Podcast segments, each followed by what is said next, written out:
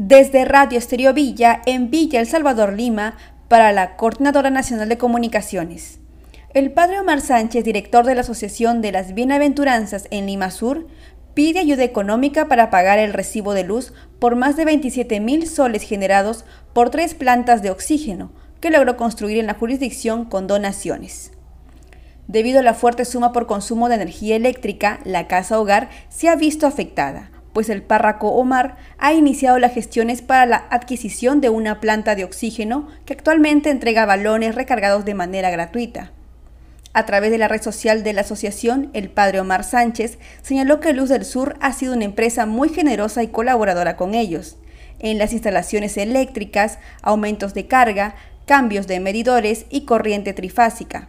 Explicó que cada planta produce 48 balones de oxígeno medicinal al día. Por otro lado, informó que la asociación está a punto de instalar cinco plantas más.